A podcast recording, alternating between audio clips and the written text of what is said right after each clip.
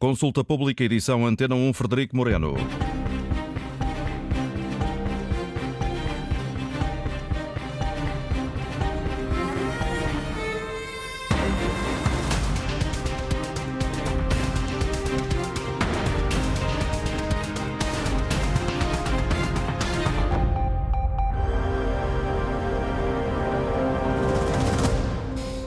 Está em contagem decrescente para acolher a grande Conferência dos Oceanos, promovida pelas Nações Unidas e que vai decorrer em Lisboa já a partir de segunda-feira.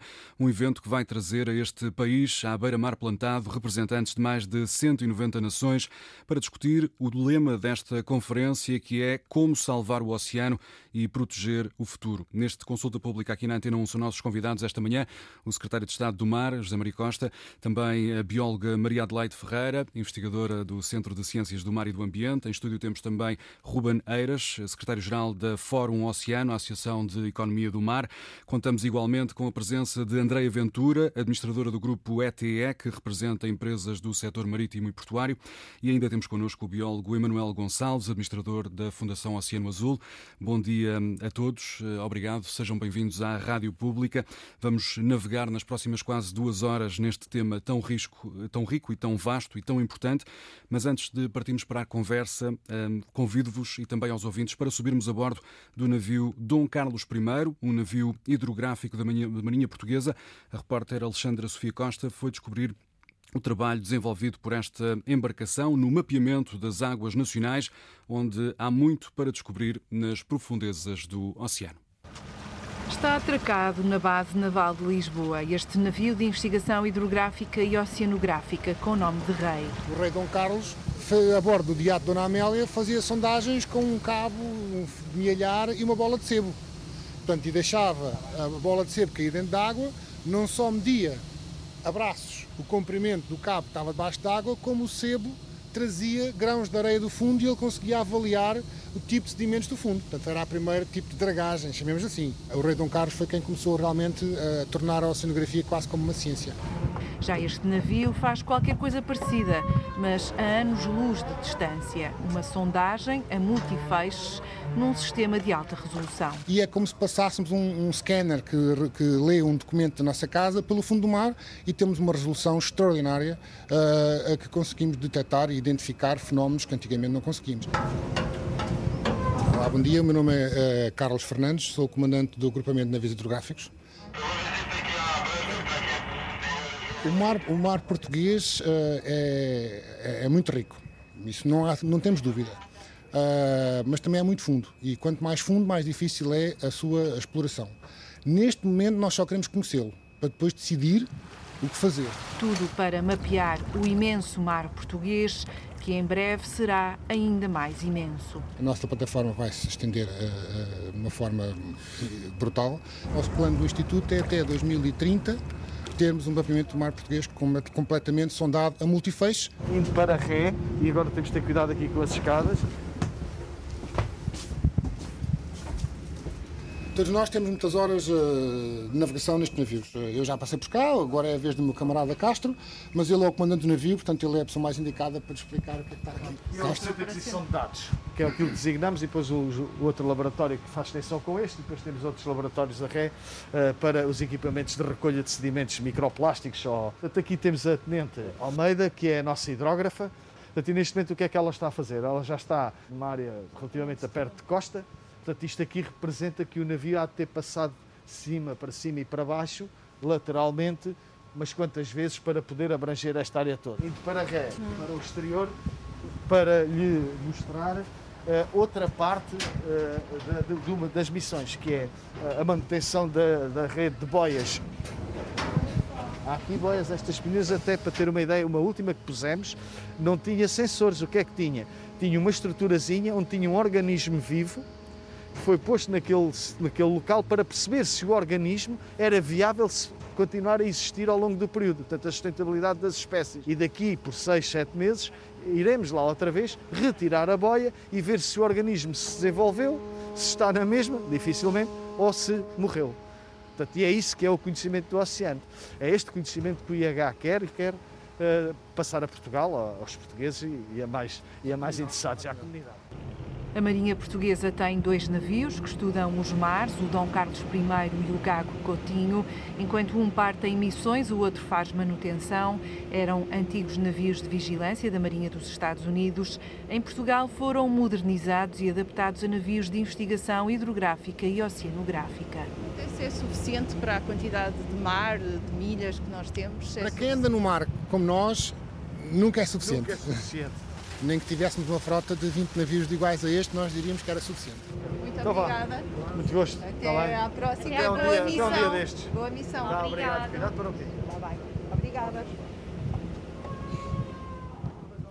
Agora que concluímos esta viagem do conhecimento do mar a bordo do navio hidrográfico Dom Carlos I, regressamos a estúdio para ouvir os convidados deste consulta pública dedicado aos oceanos. Começo pelo secretário de Estado do Mar, Jean Maria Costa.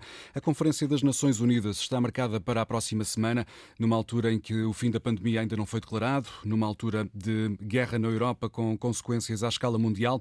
Este evento dedicado aos oceanos corre o risco de passar despercebido, eh, ou esta é a altura certa para recolocar os holofotes neste problema? Muito bom dia eh, tanto aos nossos ouvintes e também muito bom dia tanto aos membros do painel também eh, e agradecer esta oportunidade. Eu penso que eh, é um tema é um tema que está hoje na agenda internacional. Ainda outro dia o Sr. Presidente da República referiu que na comunidade internacional este, apesar de tudo, é o único tema de consenso entre as nações e acho que isso é muito importante.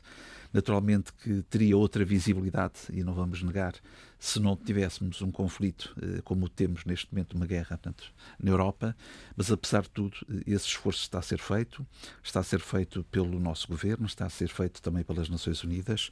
E gostava de deixar aqui uma palavra também de grande apreço ao Ministério dos Negócios Estrangeiros, que tem eh, se desmultiplicado também em iniciativas e ações através das Blue Talk com muitas embaixadas, com a totalidade das embaixadas, com a divulgação e que temos tido também a participação de fóruns muito interessantes em todos esses países, de uma grande mobilização e também eh, das organizações não governamentais, estou-me a recordar da Fundação Oceano Azul, da, da Fórum eh, Oceanos e muitas outras organizações que têm feito também esse trabalho. Eh, Algumas embaixadas estrangeiras em Portugal, portanto, em Lisboa, também têm feito esse trabalho. Eu penso que o tema vai ser um tema que vai naturalmente ter enfim, a, a visibilidade. Aquilo que nós esperamos, naturalmente, é que também haja uma representação. Eh, Neste momento, segundo as indicações que tenho, estarão previstos mais de 20 chefes de Estado. Eh, Andaremos em cerca já quase de 100 ministros, portanto, e altos representantes. Mas, acima de tudo, eh, o que vai também acontecer é que, para além dessas iniciativas, portanto, da Organização das Nações Unidas, há um conjunto de side eventos, mas há também um outro conjunto muito alargado já se fala em cerca de 300 eventos eh, de diversas organizações, associações ambientais, empresas, eh, enfim, as Vai ser um próprias ponto de embaixadas. encontro importante. Eh, para- Neste momento, a nossa, digamos, os convites para estarmos presentes no Ministério da Economia do Mar em diversos eventos é de facto fabuloso, o que significa que há uma grande mobilização da comunidade Pode ser um ponto de viragem esta Penso sim, conferência que para, sim. para mudar a forma como Eu lidamos penso que há uma grande expectativa. Nós temos tido a oportunidade de ter, enfim, algumas reuniões com o Ministério dos Negócios Estrangeiros, portanto, em discussão daquilo que são, digamos, eh, aquilo que vai ser a representação portuguesa, mas também eh, o foco que Portugal irá colocar também nesta mesma conferência e quero dizer que há alguma expectativa relativamente ao progresso que se possa vir a fazer. Naturalmente que temos de ter sempre esta noção de que eh, numa conferência com esta amplitude, com 194 países, Há, há- níveis diferentes de, de evolução, de conhecimento, de percepção dos temas, que naturalmente não vão ser tudo aquilo que nós gostaríamos, mas estou convencido que vamos dar eh, avanços. E depois compete-nos também a nós, eh, e quero também dar esta nota inicial, que Portugal tem tido também essa, essa percepção de mobilizar também, conjuntamente com outros parceiros europeus na comunidade, na, na União Europeia, também de darmos mais centralidade aos temas dos oceanos, mas também, ainda no passado dia 25 de maio, estive na conferência, eh, em representação do Sr. Ministro da Economia do Mar, na conferência da CPLP sobre os mares. A CPLP vai fazer também uma, vai fazer uma ação, uma, uma reunião extraordinária no dia 29, portanto, em Lisboa, em que vai ser assinada a declaração também contra a pesca ilegal e verifiquei eh, nessa mesma reunião um grande empenho por parte de todos os governos da CPLP nesta mobilização, neste recentrar também das preocupações de, dos oceanos, serem também um elemento de preocupação e também de políticas públicas na área da conservação e na área também da economia do mar. É algo que também une os países da CPLP, para além da língua, essa ligação ao, Eu diria que estamos com um otimismo moderado, portanto, mas naturalmente sabemos que nestas sessões e nestes dias mais próximos aparecem sempre surpresas e, e estou certo que aparecerão eh, países com eh, indo além daquilo que são as metas globais que vão querer, no fundo, marcar também esse posicionamento. Já vamos eh, desenvolver essas expectativas do Governo em relação a esta grande conferência dos oceanos que vai trazer a Lisboa eh, cerca de 20 chefes de Estado, também delegações de países de todo o mundo. Queria também perguntar à bióloga Maria Adelaide Ferreira se acha que podemos ter eh, expectativas de fechar esta conferência das Nações Unidas com objetivos concretos em relação à proteção dos oceanos. Bom, muito bom dia. Uh, bom dia a todos aqui e aos nossos ouvintes. É um prazer enorme estar aqui hoje. Muito obrigada pelo convite. Essa pergunta uh, é difícil, obviamente. Expectativas acho que podemos e devemos ter. Um, tal e qual como o Sr. Secretário de Estado disse antes, uh, o desafio é enorme de juntar estes 94 paí 194 países e chegarmos a um acordo que, que leve todos ao mesmo tempo no mesmo barco. Andamos a diferentes velocidades, mas pelo facto de uns andarem a umas velocidades eventualmente uh, mais reduzidas, não quer dizer que outros não avancem mais depressa. E todos nós podemos dar esse impulso. E Portugal tem todas as condições, obviamente, e com país anfitrião, e com toda a sua experiência, todo o seu capital, uh, para dar um exemplo fantástico que mobilize os outros países para uh, progredirmos todos mais no, na proteção do oceano. E, portanto, sim, eu penso que, uh, independentemente daquilo que possa ser no concreto, a ambição que possa sair uh, desta, desta conferência, porque um, há 10 metas dentro do Objetivo de Desenvolvimento Sustentável 14, o ADS 14, um, e algumas delas que tinham um horizonte temporal até 2020 não foram uh, atingidas, não é? E, e, nós, neste momento, e a, a, agenda das Nações Unidas é até 2030, temos que até 2030 atingir esses objetivos e o quanto antes. Mas esses objetivos que foram definidos em 2015, neste momento nós sabemos que são pouco ambiciosos. Precisamos de mais ambição e, portanto, tudo aquilo que nós pudermos trazer neste momento, garantir mais ambição para a proteção do, do nosso oceano e do nosso futuro, Uh, será, será muito bem-vindo. E já lá vão dois anos desde aquela uh, capa da, da, revista Time, a famosa capa com António Guterres, com água até acima dos joelhos, uh, a alertar para a questão da, dos oceanos e das alterações climáticas. Chegou a altura de, de recolocar o foco nesta, nesta questão? Completamente. O, o lema da conferência é muito claro salvar o oceano, salvar o, o, o nosso futuro. E, e muitas vezes, talvez, uh, aquilo que nos falta seja essa noção dessa relação uh, indissociável entre nós e o oceano. Um, a Sylvia Earle, a grande investigadora norte-americana, uh, bióloga marinha, disse há cinco anos o seguinte: a ignorância é a maior, de longe, a maior ameaça ao oceano e, portanto, a nós próprios. E é aí que nós temos que trabalhar também, um, não só na ignorância que ainda temos acerca do, do oceano propriamente dito, tal e qual como o seu comandante da, da Dom Carlos I dizia, que nós estamos a mapear, estamos a conhecer o mais básico do, do nosso oceano, do, do, do mar português, uh, mas também a ignorância da sociedade em relação ao papel uh, que o oceano tem nas nossas vidas, cotidianamente, no oxigênio que respiramos, no peixe que comemos, na inspiração que temos quando vamos à praia ou vamos ao mar e, e nos enchemos de ânimo, um, mas também na influência que nós temos sobre o oceano e na nossa capacidade enquanto espécie e enquanto indivíduos de afetarmos o oceano pelo lado negativo e pelo lado positivo. Uhum. E é importante apostar no conhecimento para, para combater essa, essa ignorância. Rubaneiras, na qualidade de Secretário-Geral do Fórum Oceano, Associação de Economia do Mar, quais são as expectativas em relação a esta Conferência das Nações Unidas que reúne, um, como já referiu o seu Secretário de Estado, não só cientistas e políticos, mas também empreendedores, investidores, empresas que querem apostar em modelos de negócio sustentáveis? Ora, muito bom dia, obrigado pelo, pelo convite e uh, um, um, mais um olá aos meus colegas aqui de, de painel, ao Sr. Secretário de Estado uh, do Mar, em, em especial. Jean Maria Costa, um, e aos nossos ouvintes. Um, nós, e para começar, tanto o Fórum Oceano é a par da, da Fundação Oceano Azul aqui do colega Emanuel, aqui presente, Emanuel Gonçalves aqui presente, somos um dos uh, stakeholders da, da conferência, o que, portanto, nos coloca numa posição privilegiada na organização portanto, de, de side events e, e de áreas relacionadas e de iniciativas relacionadas. Na nossa, estamos a gerir, portanto, um espaço de side events no pavilhão de Portugal. Já está aberto a, a todos. Uh, são cerca de 77 conferências que serão lá realizar com 65 expositores e com a particularidade de uma das conferências ser a Family, Office Ocean Summit. São cerca de 40 fundos de investimento familiares de vários pontos do mundo que se irão encontrar durante um dia em Lisboa. Nesses tais eventos paralelos? Naquele evento paralelo, para exatamente decidir em que tecnologias é que vão investir uh, e em que soluções querem, portanto, investir. Portanto, a economia azul sustentável já está a acontecer. E a melhor maneira de proteger o mar é tornar o mar sustentável uma fonte de riqueza monetizável, monetizada, para, para que assim, sendo uma fonte de riqueza com sustentabilidade, Haja as um pessoas se mobilizem por elas próprias a, a proteger. Isto tem tudo a ver com o incentivo da natureza humana. É, aliás, o mote do Instituto Hidrográfico, a reportagem passou há pouco, é conhecer o mar para saber o usar.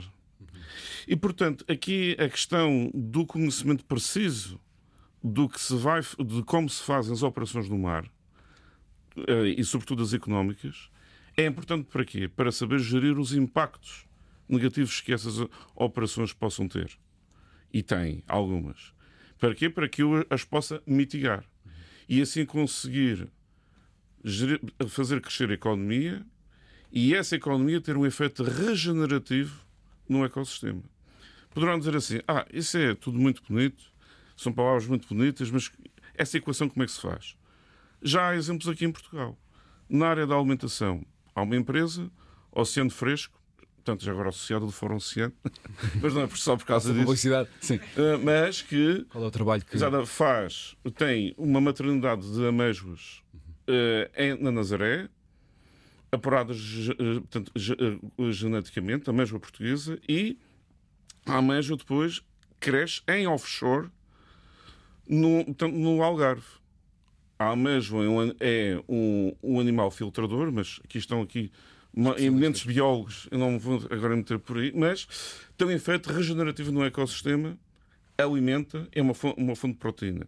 O Windfloat Atlantic, em Viana do Castelo, terra do nosso aqui estimado colega de painel, segundo secretário de Estado do Mar. A plataforma flutuante que o parque eólico offshore flutuante já está eólica. a produzir eletricidade verde 45% acima do esperado.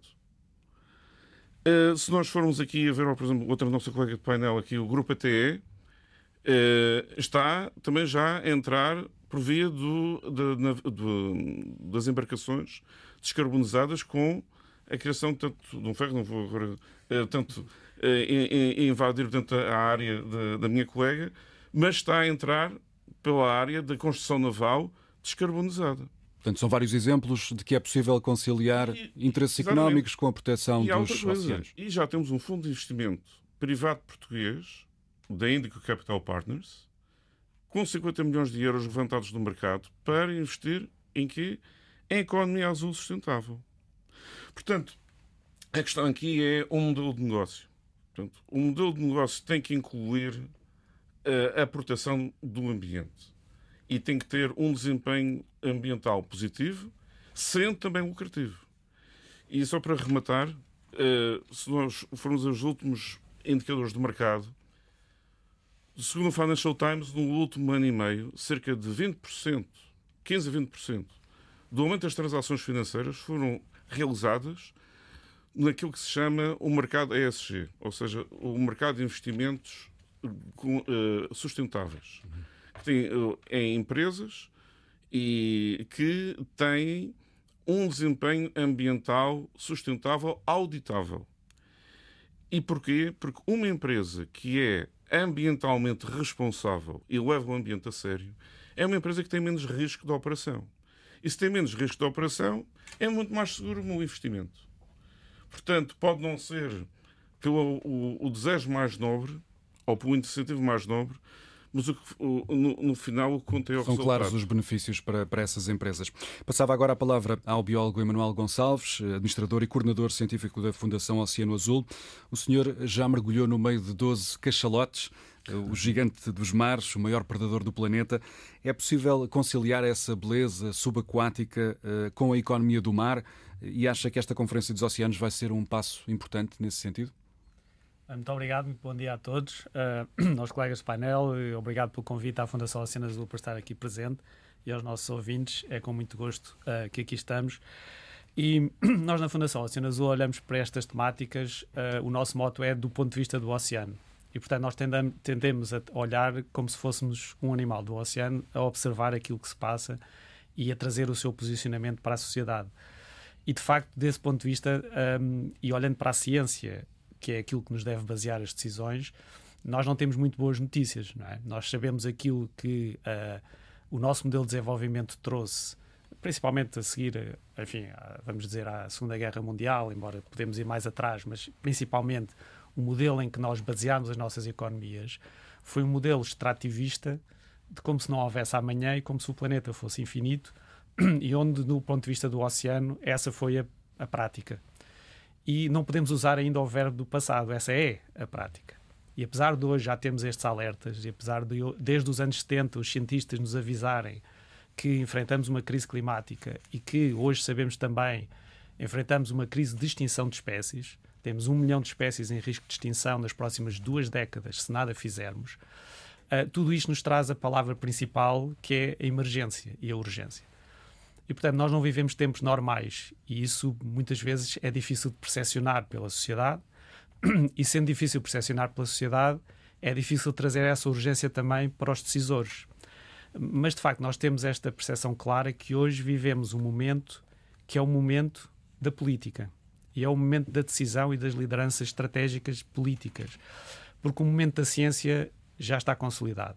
A ciência já identificou o problema e também já aponta soluções. Os relatórios das Nações Unidas têm sido publicados desde 2018 e uh, as publicações científicas das redes internacionais de cientistas já não podem dizer de forma mais clara uh, a urgência para a ação e o problema que enfrentamos.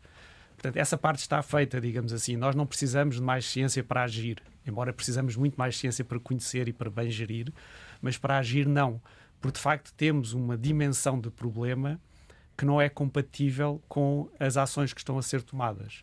E esta é a, é a principal mensagem que a Conferência dos Oceanos tem que dar resposta, digamos assim, e onde, do ponto de vista da sociedade civil, a Fundação Oceano Azul vê com grande um, um, entusiasmo a enorme mobilização que se está a notar uh, das organizações não governamentais, das fundações internacionais. Sentem que há muita gente a querer estar ONGs. envolvida nesta, nesta conferência? No fundo, há um, há um apelo às armas, se quisermos assim, usar uma, enfim, uma linguagem se calhar não muito adequada pela situação que vivemos hoje e por ser bélica, mas um apelo às armas do conhecimento e da, e da decisão. E são essas decisões que faltam, porque uh, alguns dos temas que estão na agenda são temas que estão na agenda há 30 anos. O, o acordo para proteger o alto mar, e o alto mar é mais de metade do oceano, é um acordo que está a ser negociado há 20, 30 anos.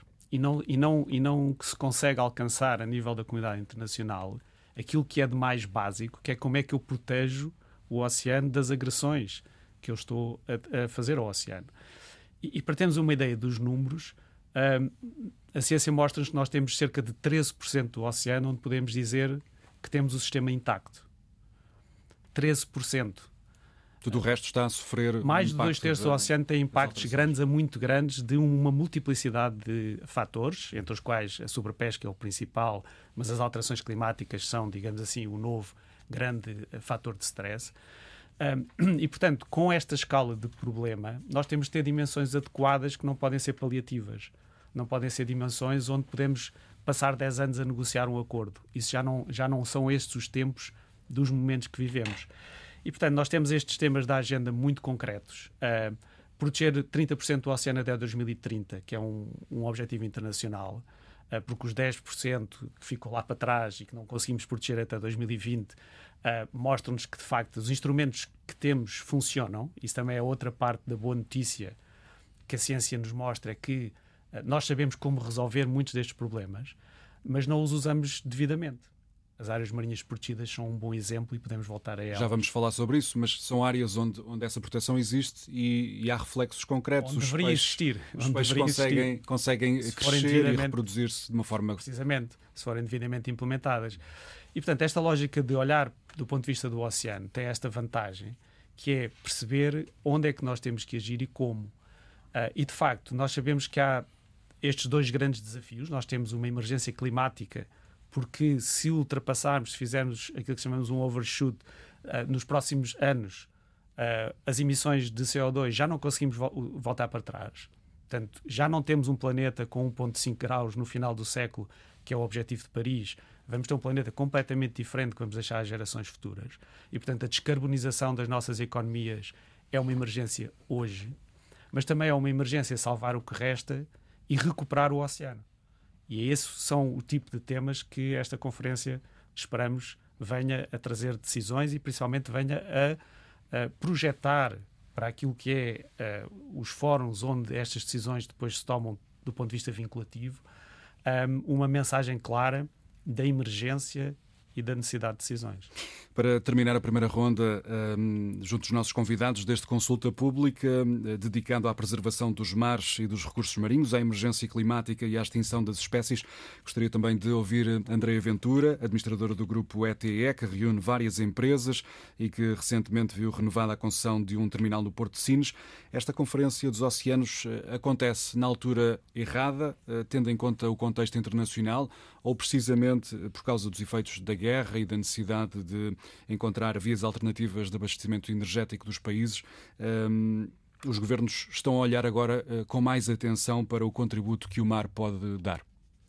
Muito obrigada, Frederico, pelo convite. O Grupo ET agradece. Cumprimento os meus colegas de, de, painel e os nossos ouvintes. Muito obrigada mais uma vez. Eh, relativamente à sua pergunta, eu acho que a Conferência dos Oceanos acontece no momento exato o facto de termos outros focos que nos, eh, enfim, desviam a atenção não pode de maneira nenhuma levar a que não tenhamos e que não, não persistamos nesta, neste objetivo que é nobre e que, pelos vistos, reúne eh, preocupações à escala mundial, ainda que, como disse, a senhora professora há pouco, possam os países ter níveis de, de evolução diferentes, mas não, não, vale a pena desistir. Não é por um aluno ser menos inteligente que se vai desistir dele, ou por estar mais atrasado, ou por ter menos condições. Portanto, eu acho que a Conferência dos Oceanos tem este mérito de reunir uh, praticamente todos os países do mundo, muitos chefes de Estado, muitos ministros, muitos decisores, exatamente para esta necessidade, que é uma necessidade como dizia o professor Manuel Gonçalves, uma necessidade já política, porque do ponto de vista científico está tudo identificado, importa continuar a conhecer, mas agora importa decidir e criar as condições. O grupo ETE, como disse, é um grupo marítimo-portuário, 100% de, de capital português, algo de muito me orgulho um, conta com um universo, e digo isto para perceber a, a importância da sua ação e, e, da forma como, como atua. Já está em 1.200 trabalhadores, está em diferentes geografias, portanto, atua não apenas em Portugal continental e nas regiões autónomas dos Açores e da Madeira, mas também uh, na Europa está na Bélgica, na América está no Uruguai e na Colômbia, em África está em Cabo Verde e em Moçambique, tem joint ventures também na Ásia e, e, na, e em África também eh, no Ghana.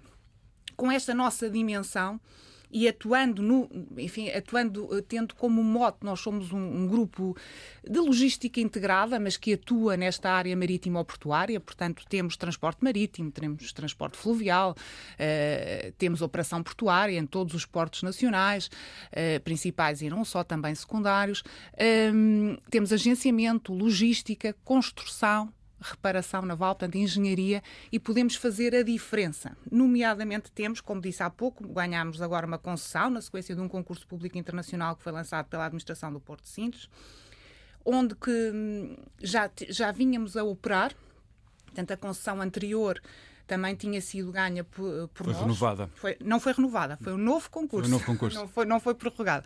Portanto, não, não, enfim, entendeu-se não prorrogar, até porque uh, o terminal, embora fosse um terminal multiusos, movimentava sobretudo carvão. Com o fecho das centrais uh, do Pego e de Sines, a administração portuária entendeu que, embora fosse um terminal multiusos, havia aqui um novo enquadramento e, havendo um novo enquadramento, embora estivesse contratualmente prevista a possibilidade de prorrogação, a administração portuária entendeu abrir um novo concurso vários eh, concorrentes. Nós, enfim, tivemos a felicidade e, e, eh, e, como eu costumo dizer, a sorte dá-me trabalho, não é?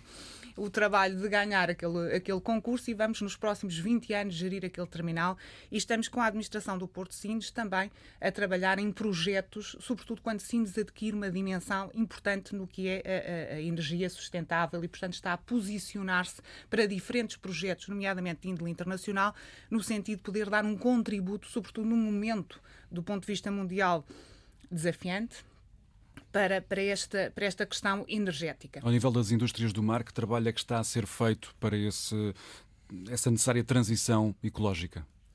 O que é que nós temos feito no grupo? Eu gostava de falar também do qual é o nosso, o nosso pequeno contributo, uh, mas se todos dermos um pequeno contributo, o pequeno contributo assume uma dimensão completamente diferente e portanto, eu acho que nós devemos começar pelos pequenos passos e, e, não querer dar passos de gigante, porque senão depois não se faz nada, não é? Um, o que é que nós temos feito no grupo? Temos uma consciência, como dizia a professora Adelaide há pouco, de que a ignorância é o pior dos males. E, portanto, o conhecimento, a formação, as nossas pessoas, aquilo que entendemos que o grupo ETE, com os tais 86 anos de existência e muitos mais que queremos ter, privilegia no seu ADN são as pessoas. As pessoas são aquilo que nós temos de mais importante. E, portanto, estas, eh, as pessoas que connosco trabalham e que desenvolvem esta atividade neste setor, com esta importância, eh, porque nós trabalhamos muitas vezes em terra, mas para o oceano. A movimentação é sempre à volta da, da, do transporte marítimo, não é? Uhum. Direto ou indiretamente. E, e, nessa medida, portanto, temos que, temos que dar formação e temos que continuamente uh, dotar os nossos, as nossas pessoas do conhecimento necessário para fazer a diferença. Mas para que tenham práticas mais Para que tenham práticas, para que adotem, para que, para que conheçam a importância da sustentabilidade. E a sustentabilidade é a sustentabilidade ambiental, é a sustentabilidade social. A sustentabilidade tem vários, vários vetores. E na social tem muito esta importância da segurança, do conhecimento, do, portanto, do, do atuar Uh, sabendo que se pode fazer a diferença. O que é que nós temos feito? Pelo primeiro ano, pela primeira vez, foi o primeiro ano que fizemos uh, um relatório de sustentabilidade. E foi com muito gosto que vimos que as, todas as direções corporativas do grupo quiseram participar no relatório de sustentabilidade.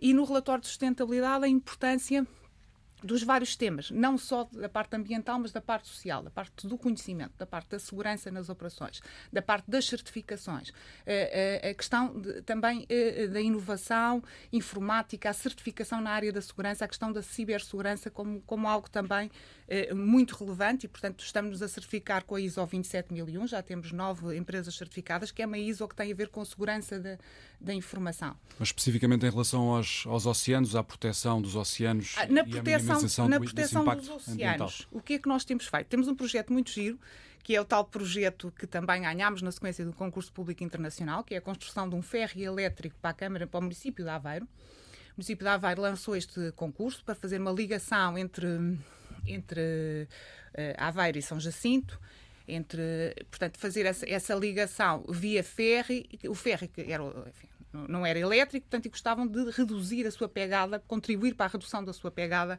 ecológica e lançaram-se concurso público, vai levar a que haja zero emissões de CO2 com, a construção do mesmo. A construção de, um, de um ferry elétrico, por comparação com, com um ferry tradicional, é um custo de produção mais maior uh, a nível depois de, de, funcionamento? Não, não, não, não é. Não é. Portanto, é, é, não só permite que a engenharia dê um passo à frente, não é? Portanto, a engenharia portuguesa, é um projeto português. Nós fizemos questão eh, que não fosse só apenas uma construção portuguesa, mas um projeto também português. Convidámos empresas, quer na área da, da, da arquitetura naval, quer do design, 100% portuguesas também, para desenvolverem connosco este projeto. Portanto, é um projeto português para, totalmente português, porque é construído em Portugal, com know-how português para um para município português e para utilização em Portugal. Um, é, é, o primeiro ferro elétrico que se está a fazer na Península Ibérica, portanto, e vai reduzir de, de 300 toneladas de CO2 para zero não é? Portanto, de, de emissões. É depois também mais seguro, não, é, é, não produz ruído, é mais confortável, tem mais lugares para passageiros, mais, mais lugares também para, Portanto, para só, carga. Só traz, vantagens só traz vantagens e pode ser replicado no Pode ser replicado e estamos, e estamos a ter contactos, nomeadamente de outras autarquias, com o objetivo de replicar este, este ferry. Depois temos também uma preocupação nos portos, e eu acho que esta preocupação tem vindo a ser acompanhada também pelas administrações portuárias, e importa dizer isto também, é uma consciência uh, das administrações portuárias e do Estado da necessidade de dar passos do ponto de vista da sustentabilidade ambiental e, portanto, quando há um encontro de vontades entre o dito concedente e o concessionário, tudo é mais fácil e, portanto, fomentando que haja investimento por parte dos concessionários na área ambiental, na substituição dos equipamentos portuários por equipamentos mais sustentáveis, na transformação dos mesmos, os que trabalham a gás óleo, para, para serem elétricos. Nós fizemos, por exemplo, uma tramonha ecológica, que é um equipamento portuário, para Leixões e foi valorizado em termos de investimento pela administração portuária. Estamos a, a, modificar todo o equipamento no sentido de o tornar mais sustentável, fazer ligações dos navios à terra para que não gastem tanto, para não estejam ligados e, portanto, não, eh, não, não sejam tão poluentes. Várias, sejam... várias alterações várias que estão alterações. em curso. Sr. Secretário de Estado, em relação ao Porto de Sines, eh, o Governo tem repetido que esta infraestrutura pode desempenhar eh, no futuro um papel fundamental, como cada vez mais porta de entrada na Europa, com mais valências, até como resposta à conjuntura internacional de guerra no leste da Europa e do corte da dependência em relação à Rússia. É possível garantir que o reforço de Sines não colide com compromissos de proteção ambiental que o país tem assumido? Vou já responder, mas acho que foram muito importantes alguns contributos. Portanto, eu gostava também, se me permitisse, de dar esta nota. Se quisermos, eh, os oceanos são, e a economia do mar, portanto, é onde nós eh, temos eh, uma necessidade de grande de conhecimento. E há bocadinho foi dito aqui, portanto, que estamos, de facto, numa emergência, e não deixa de ser curioso que é no mar, é nos oceanos, onde nós também vamos eh, trabalhar, enfim, todas as organizações internacionais nesse sentido estão alinhadas nas energias renováveis, precisamente para ser também um contributo eh, não deixa de ser curioso ser o espaço, digamos, de jogo, se quisermos, de gagem desportiva, o campo onde se vai jogar também a transição climática, é nos oceanos. E há, de facto, muito conhecimento. Eh, há necessidade, naturalmente, e foi aqui também afirmado, portanto, temos que levar, portanto, enfim, faz todo sentido que haja aqui o um enquadramento dos países todos nas resoluções, mas podemos eh, acelerar, portanto, ou, ou ter mais ambição e, e, penso que, portanto, Portugal tem eh, esse trabalho, enfim, e essa, e essa ambição também. Gostava de dar nota, porque, enfim, todo o trabalho que as fundações, que as organizações, que os nossos centros de conhecimento, que são hoje reconhecidos internacionalmente por bons trabalhos que estão a fazer, e este é o trabalho que temos que agora desenvolver no seio daquilo que são as nossas organizações internacionais. Eu acho que temos que ser muito práticos e muito, e muito pragmáticos. Eh, nós temos, eh, depois da Conferência dos Oceanos, de dar sequência eh, às declarações. É uma semana importante, é uma semana em que vamos ter aqui um conjunto de side events, a, a começar na juventude, com iniciativas para que os jovens trabalharmos a literacia dos oceanos, também nos mais jovens, mas também com uh, um fórum dedicado tanto uh, ao financiamento e à sustentabilidade, aos novos negócios, portanto, no mar, portanto, com sustentabilidade. Vamos ter já no sábado uh, um encontro que eu reputo muito importante, que tem a ver precisamente com os governos locais, com as administrações locais e as suas preocupações. Nós temos que envolver também as, as populações ribeirinhas, os, os principais responsáveis, portanto, dos municípios, das, dos governos regionais de todo o mundo que vão estar em Matosinhos também nesse sentido. Portanto, eu diria que esse é um tema em que nós temos que fazer o nosso trabalho como temos feito até aqui, eh, enfim, eh, quer com os anteriores responsáveis do Ministério do Mar, portanto, quer com o atual Ministro, portanto, marcando a agenda e temos tido conversas, enfim, aliás, algumas até em parceria e até sobre, enfim, custódia, se quisermos, até com patrocínio da Fundação Oceanos, no sentido de mobilizarmos mais países europeus para termos uma agenda mais forte. E esta componente também da agenda dos oceanos na CPLP é também um trabalho importante podemos também mobilizar. Em relação ao Porto de Sines e essa Sines, forma de compatibilizar sim, com, eh, com minimizando nós, o nós estamos a trabalhar nós estamos a trabalhar neste momento eh, em vários domínios portanto o Porto de Sines é um deles mas estamos também a trabalhar na atualização do plano de situação de ordenamento marítimo que é fundamental. E este plano de situação de ordenamento marítimo para aqueles que não estão muito digamos habituados no fundo é, é um planeamento do mar portanto daquilo que tem a ver com a nossa jurisdição compatibilizando os diversos usos, compatibilizando aquilo que é o nosso conhecimento, que ainda é muito pouco, e procurando identificar áreas de potencial, portanto, áreas, espaços canais para a circulação de navios, espaços canais para a colocação de cabos, cabos submarinos, que é também uma outra área, e espaços canais também para espaços disponíveis para outro tipo de usos, nomeadamente para as infraestruturas de eh, exploração, portanto, de novas formas de energia, de sistemas mais complexos e também eh, aquilo que pretendemos é eh, identificar, portanto, com a ajuda da comunidade científica, com a ajuda da sociedade civil, aquilo que são as áreas marinhas protegidas. Portanto, esse é um trabalho que está a ser feito de atualização. E esse é também, digamos, o desígnio também do Porto de Sines, que felizmente está a ter um grande desenvolvimento. Foram constituídos, portanto, grupos de trabalho que estão já a produzir, portanto, alguma, enfim, algumas linhas de, de investimento, tanto de, de, de, interação entre vários ministérios, mas também com players, quer nacionais, quer internacionais. E temos aqui uma oportunidade também de Portugal poder contribuir, não só com eh, uma, uma, ligação, tanto de transporte de um, digamos, de um combustível, digamos, intermédio até a eliminação, tanto que será o gás natural, mas também de podermos trabalhar já no hidrogênio, portanto, e naquilo que são as novas plataformas do futuro. Portanto, eu diria que o Porto de Sines vai ser naturalmente compatibilizado, portanto, não só em terra, através dos planos de ordenamento que fazem, que são, que são, digamos, essenciais e que têm que ser compatibilizados, mas também com este plano de ordenamento em que se vai projetar, eh, digamos, uma nova ambição e ainda ontem eh, houve também a apresentação das agendas mobilizadoras, eh, em que alguns desses projetos, eh, que vemos com muito, com muito interesse, de grandes consórcios nacionais e internacionais, em que vamos ter também a possibilidade de ter desenvolvimentos noutros portos, nomeadamente no Porto de Leixões e também no Porto de Setúbal, para outras áreas, outros investimentos. Portanto, eu diria que eh, essa preocupação do ordenamento, da,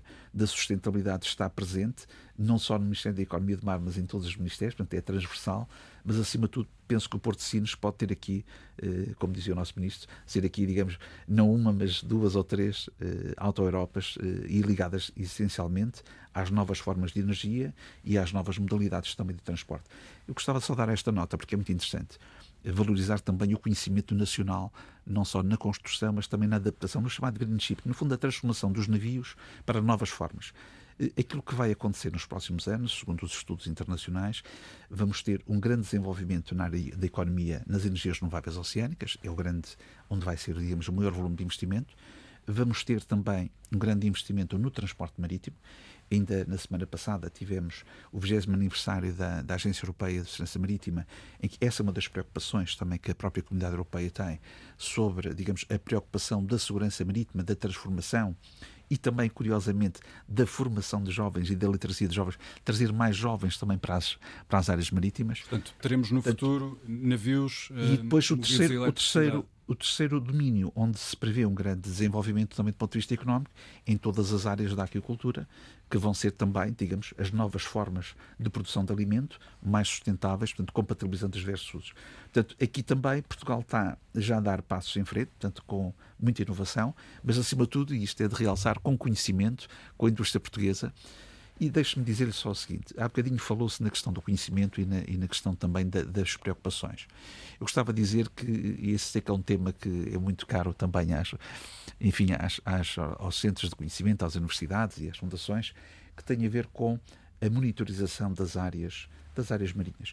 Eu acho que nós temos de tirar também partido daquilo que são as novas formas de conhecimento, das novas tecnologias, dos robôs, de outros equipamentos, de outros aparelhos que estão a ser desenvolvidos, curiosamente também em Portugal em centros de investigação eh, por todo o país e que vão ser também provavelmente as novas formas de nós podermos fazer não só a identificação, mas também a monitorização e acompanhamento des, dessas mesmas áreas marinhas e não só.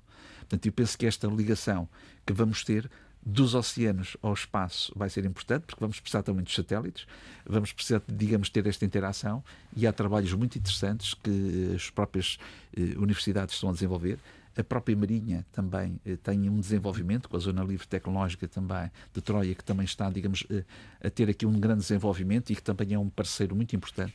Portanto, eu vejo enfim, não só com. Falou da, falou com... da questão dos, dos jovens e recentemente disse numa entrevista que hum, existe o objetivo de tornar o mar mais interessante para, para as, as, as, novas gerações e que isso passa também por alterar currículos nas escolas, nomeadamente nas escolas profissionais, em articulação com o Ministério da Educação. Quando é que essas mudanças uh, poderão ser eh, implementadas e de que forma? Estamos a trabalhar já nesse processo, eh, inclusivamente há um trabalho que queremos também desenvolver com os institutos politécnicos, há um trabalho muito interessante que está a ser desenvolvido, nomeadamente em Peniche, tanto com a Escola eh, portanto, de Superior de Tecnologias eh, do Mar, Turismo e do Mar, eh, que portanto, é uma semana do mar portanto, que fazem em setembro, portanto, tem a ver também com toda esta envolvência de mobilização que podemos replicar portanto, noutras partes do país. Temos já boas experiências, portanto, eu diria que o que temos que fazer agora é potenciar esses projetos e, acima de tudo, procurarmos também levar o tema do mar mais para o interior e também que seja também nas escolas ligadas à gestão, ligadas à economia, que vejam também uma oportunidade de investimento. Aquilo que há bocadinho o, o Dr. Rubaneiras falava, eh, de, de, de, o tema do mar e da economia do mar ser uma área de interesse, de investimento, porque é um, é, um, é um investimento seguro, porque é muito baseado no conhecimento e, acima de tudo, baseado na sustentabilidade, que serão, digamos, as apostas. As a economia do futuro vai ser cada vez mais uma economia do conhecimento e da sustentabilidade. Os cidadãos vão ser cada vez mais exigentes Estamos a falar também na área do turismo sustentável. Eh, enfim, ainda no trabalho da Task Force, que foi portanto, lançada numa das conclusões, é precisamente lançarmos a marca Portugal Turismo Azul. Portanto, é esse também das, um dos objetivos em que se pretende que tenhamos eh, portanto, todas as maritimoturísticas portanto, com, já com equipamentos amigos do ambiente, com sistemas elétricos, em que os próprios eh, espaços de beira-mar sejam também, eh, digamos, com esses cuidados ambientais. Portanto, eu diria que há aqui um trabalho imenso portanto, ligado ao conhecimento e que são naturalmente profissões atrativas e que estou convencido que os jovens vão vão também deixar-se, digamos, apanhar nesta onda tanto dos oceanos e da sustentabilidade. Precisamos mesmo de acreditar nisto e, e de fazer de facto este trabalho conjunto. O Sr. Secretário de Estado vai ter de, de, sair mais cedo eh, devido a compromissos profissionais. Eh, queria aproveitar para lhe fazer mais uma, uma questão que tem a ver também com, com a pesca. Um, ainda hoje um, saiu um, mais um estudo que dá conta de que a pesca de arrasto está a agravar a crise ecológica, nomeadamente no, no Mediterrâneo. existem ou não planos para limitar a pesca de arrasto no país? Esta prática representa um problema ambiental significativo uh, para os fundos oceânicos ou, tendo em conta a escala da pesca de arrasto em Portugal, uh, esse problema não se coloca? Nós não temos a tutela direta da pesca, como sabe. Naturalmente, este é um tema. Do, do, impacto que, que Este é um tema que tem, que tem sido debatido e que está também em sede, digamos, de debate e de análise da Comissão Europeia. A Comissão Europeia tem tido, de facto, esta preocupação e penso que eh, é uma evolução que teremos que ter para proteção, de facto, do fundo dos mares. Sabemos que hoje as tecnologias de pesca de arrasco já são também muito, elas muito avançadas e que, portanto, não, não é uma pesca inteligente, chamemos assim, é uma pesca, portanto, que arrasta tudo, portanto, que não tem, não separa, digamos, tem o trigo do joio, não tem critério. Portanto, eu acho que, do ponto de vista da nossa responsabilidade, também da biodiversidade e daquilo que é também a proteção da natureza, temos que ser mais exigentes. E estou convencido também que a própria comunidade pescatória que também com este trabalho de parceria e de proximidade de informação vai ser naturalmente também envolvida e ela própria vai querer também garantir a sua própria sustentabilidade. Ouvimos o sinal horário das 11 horas. Eh, obrigado, Sr. Secretário de Estado, por, eh, pela participação aqui na, neste programa da Antena 1. Eh, relativamente à sobrepesca, podemos também abordar esta questão. É uma das questões que, que tem sido bastante falada. Que, que impacto, Emanuel Gonçalves, tem a sobrepesca nesta altura para, as, para os oceanos e para as espécies que lá vivem? Bom, de facto, o, o impacto é, é uma vez mais aquilo que o, a ciência e os números nos mostram. Não é? Nós temos um, 90% dos estoques à escala mundial ou sobre pescados ou uh, no máximo da sua exploração. E isto significa que uh, esses mesmos estoques têm sido uh, uh, explorados de uma forma sequencial, onde vamos cada vez mais longe, cada vez mais fundo, cada vez com mais tecnologia, tentar explorar os últimos recursos do oceano. E isto tem a ver com um pouco aquilo que dizíamos a, atrás, com esta mentalidade de que um, o peixe é de graça quase, não é? Aquilo que está no mar nós não temos que pagar. É um acesso livre e esse acesso livre trouxe uma exploração desregrada e trouxe uma exploração que Uh, se nós pensarmos um pouco uh, naquelas duas, naqueles dois desafios que temos, que é o desafio climático e o desafio da extinção de espécies, esses desafios traçam uma linha muito clara entre as atividades que carbonizam e ou destroem a natureza e as atividades que descarbonizam e ou permitem valorizar essa natureza.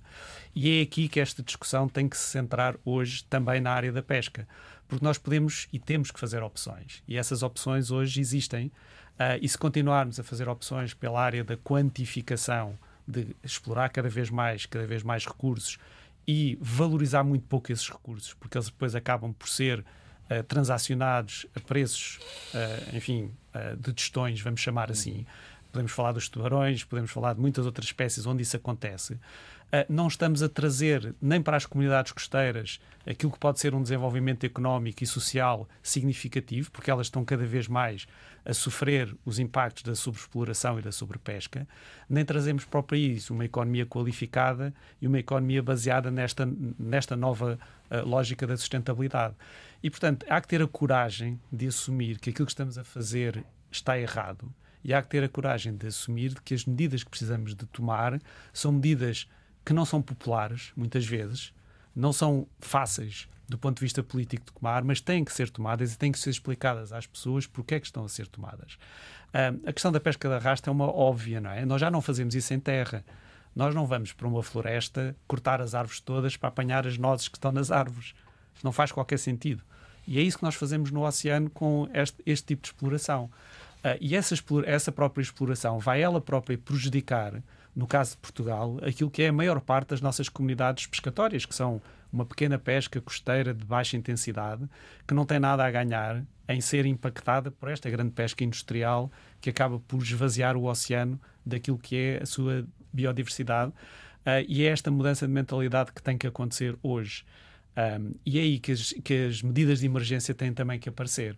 As áreas marinhas protegidas não são mais do que formas rápidas, eficazes e comprovadas cientificamente de inverter estes, estes problemas, de trazer a lógica de que nós temos que ter um oceano 100% gerido, gerido de forma sustentável, e estes 30% de proteção que nós estamos a, a tentar uh, que os Estados avancem para a sua uh, concretização não são mais do que a criação destes bancos de capital natural.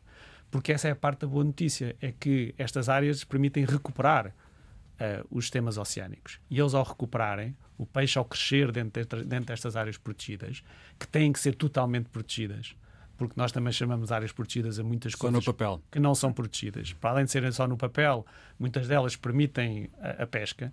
Esse estudo que falou há pouco uh, do Mediterrâneo mostra que há mais pesca de arrasto dentro das áreas protegidas do que fora. E, não portanto, faz sentido. é só um título. Não, não, não, não só não faz sentido, como não, estamos a enganar a sociedade a, dizer, a, achar que estamos a fazer uma coisa que não estamos.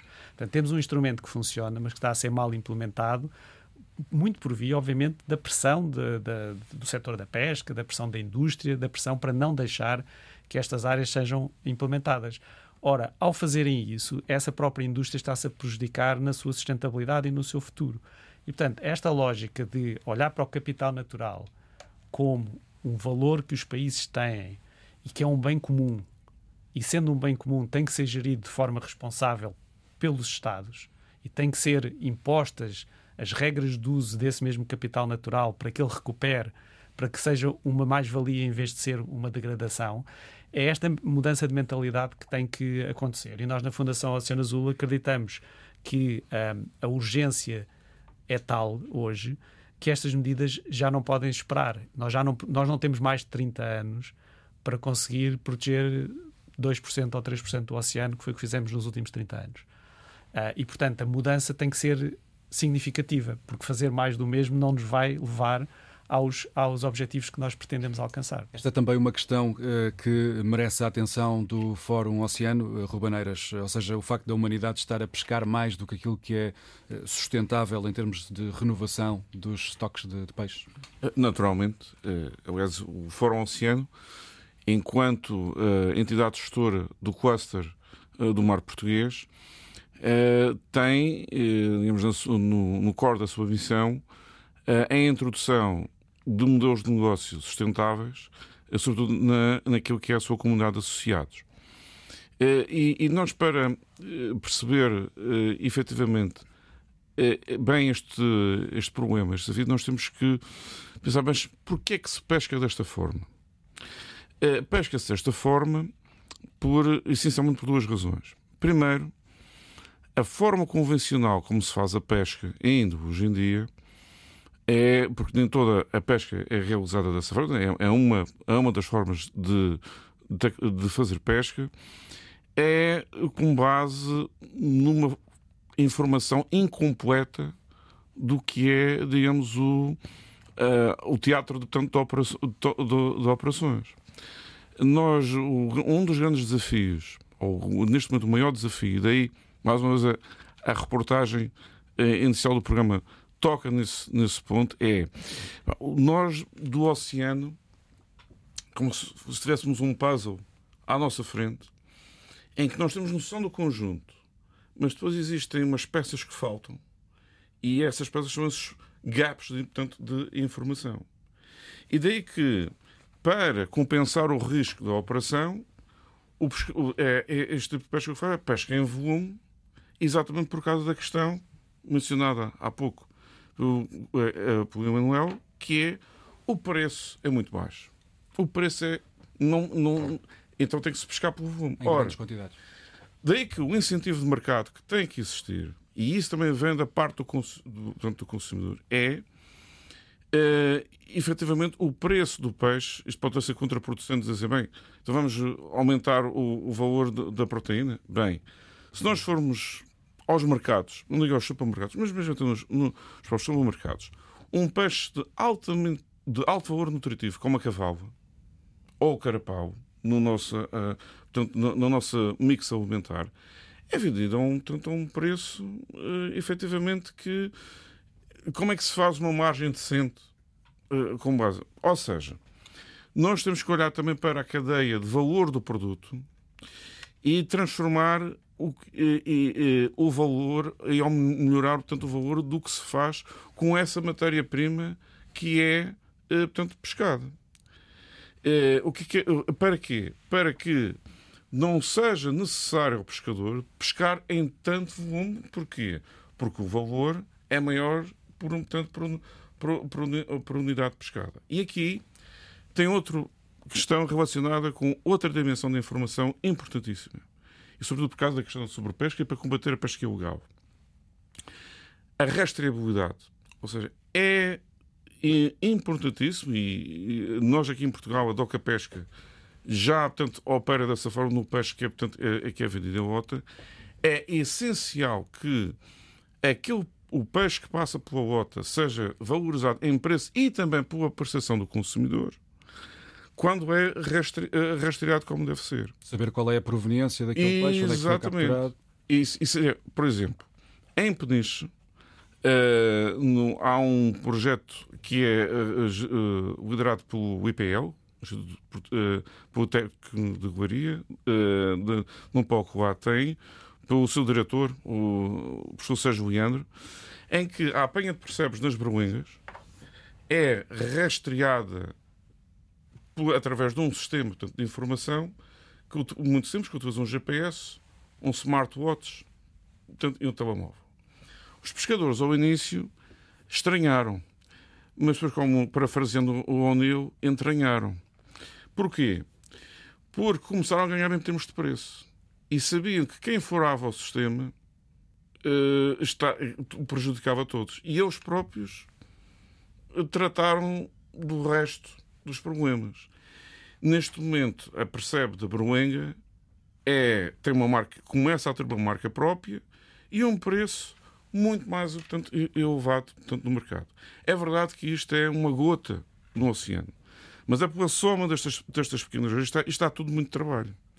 Isto é preciso muita engenharia, muita inovação e, sobretudo, encontrar o investidor certo para que consiga criar o valor certo e o incentivo de mercado certo que resolvam uh, estes problemas. Maria Adelaide Ferreira, uh, em relação a esta questão da, da sobrepesca, o que é que deve ser feito uh, com urgência para, para resolver o problema?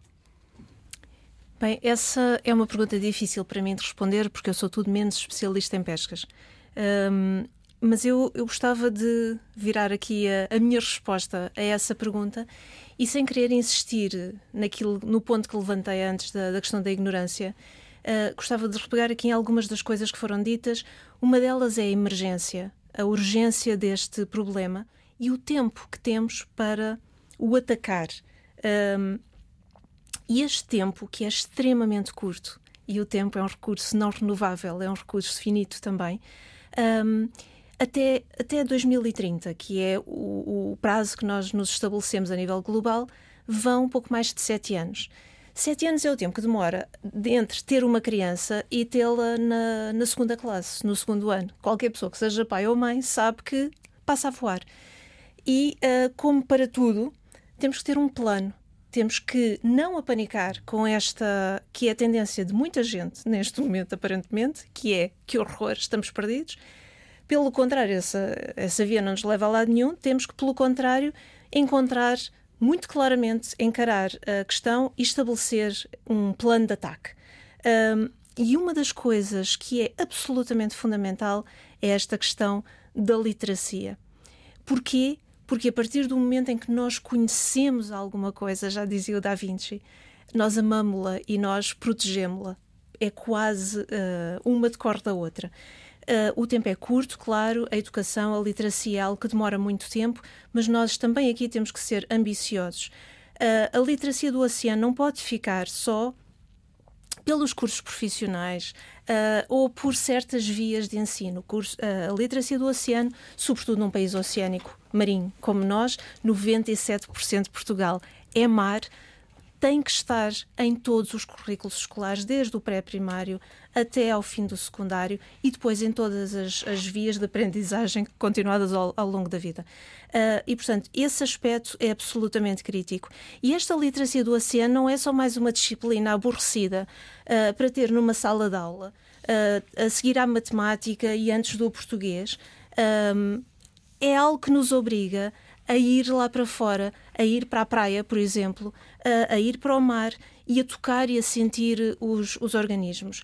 É absolutamente extraordinária a diferença que nós vemos em alunos no momento em que chegam à praia e no momento em que saem da praia. Os olhos brilham porque de repente sabem o que é uma estrela do mar, sabem o que é um ofiorídeo, que é uma estrela do mar assim muito estranha, sabe o que é um nudibranquio, que é um ser absolutamente uh, fabuloso, de cores, esfuziante, maravilhoso. Um, piroso até, é fantástico. Sabem o que é uma craca? Andaram em cima das cracas e sabem que em cima das cracas não escorregam. E por aí fora. As escolas estão a passar um bocadinho ao lado daquilo que As é escolas estão a passar, em grande medida, grandemente, grandemente ao lado. E isso leva-me aqui a uma outra questão, que é, temos falado muito na economia, na, na monetização mas nem tu, e por muito importante que a economia seja, e é, é inquestionável, nem tudo é monetizável. O oxigênio que nós respiramos não é monetizável. Ninguém estaria disposto a pagar pelo, pelo oxigênio que respiramos, nem a abrir mão desse oxigênio, nem de algum do peixe, voltando agora a pegar na pesca, que o oceano nos oferece, como o professor Emanuel Gonçalves explicou. A sardinha é completamente oferecida pelo oceano. Nós pagamos ao pescador, o pescador paga a companhia, paga a embarcação, o combustível. No restaurante, nós pagamos as batatas e a salada que acompanham a sardinha, o trabalho de, de grelhar a sardinha na brasa, mas a sardinha é, é-nos oferecida pelo oceano, e o polvo, e o atum, e por aí fora.